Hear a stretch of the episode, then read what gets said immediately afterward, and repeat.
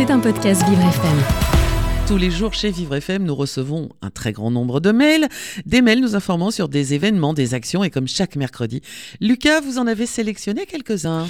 Effectivement, Dominique, et pour commencer, je vais vous parler de l'association Elle Bouge. L'association parrainée par six ministères vise à susciter des vocations auprès des jeunes filles au sein des métiers des secteurs industriels, technologiques et scientifiques.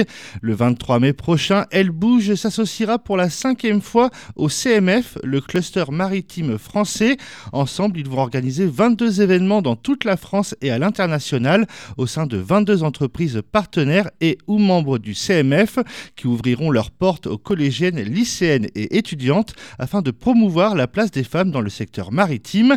Les objectifs de cet événement seront entre autres d'informer les jeunes filles sur la grande variété de métiers que comprend le secteur maritime et les parcours d'enseignement associés, de transmettre la passion autour de ces métiers, mettre en lumière les parcours et susciter des envies d'orientation et de carrière, ou encore de déconstruire les idées reçues et les stéréotypes sur la place des femmes dans le secteur maritime. Pour Amel Kefif, directrice générale de Elle Bouge, les métiers du maritime dans le secteur naval, marchand, de loisirs sont encore assez méconnus. Les filles auront le plaisir de découvrir ce monde professionnel autour de la mer qui est l'un des plus grands et passionnants du monde. Au programme de cet événement intitulé Les ailes de l'océan, L-E-2-L-E-S, proposera aux collégiennes, lycéennes et étudiantes des visites de ports, de chantiers, de navires en opération ou encore de laboratoires de recherche. Elles pourront également assister à des expositions, des conférences et des ateliers d'échange avec des professionnels E2LES.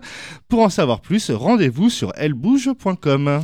Super, Lucas, on enchaîne avec une collecte de fonds au profil du sauvetage des animaux de la tanière. Tout à fait, Dominique. Le samedi 20 mai 2023 se tiendra à côté de, la, Chartres une vente aux enchères caritatives au profit du fonds de dotation de la tanière afin de financer les actions de cet hôpital pour animaux qui vise à les traiter avec humanité et respect. 192 lots offerts par des artistes et des bienfaiteurs seront au programme.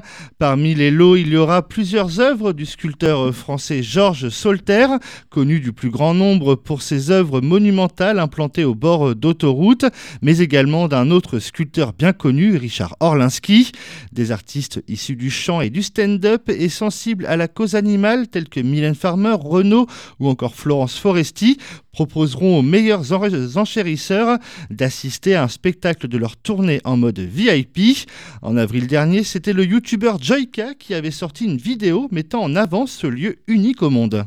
Depuis 15 ans, la tanière elle accueille des animaux issus de laboratoires, de trafics illégaux, de cirque et de maltraitance. Des lions aux yeux brûlés dans des boîtes de nuit, des tigres maltraités, des chevaux victimes de sectes. En venant ici, je m'attendais pas à la claque que j'allais prendre. Et oui, on prend une sacrée claque hein, en regardant cette vidéo. Et si vous voulez la voir, hein, je mettrai bien sûr le lien de, de celle-ci dans, le, dans la fiche du podcast. C'était un podcast Vivre FM. Si vous avez apprécié ce programme, n'hésitez pas à vous abonner.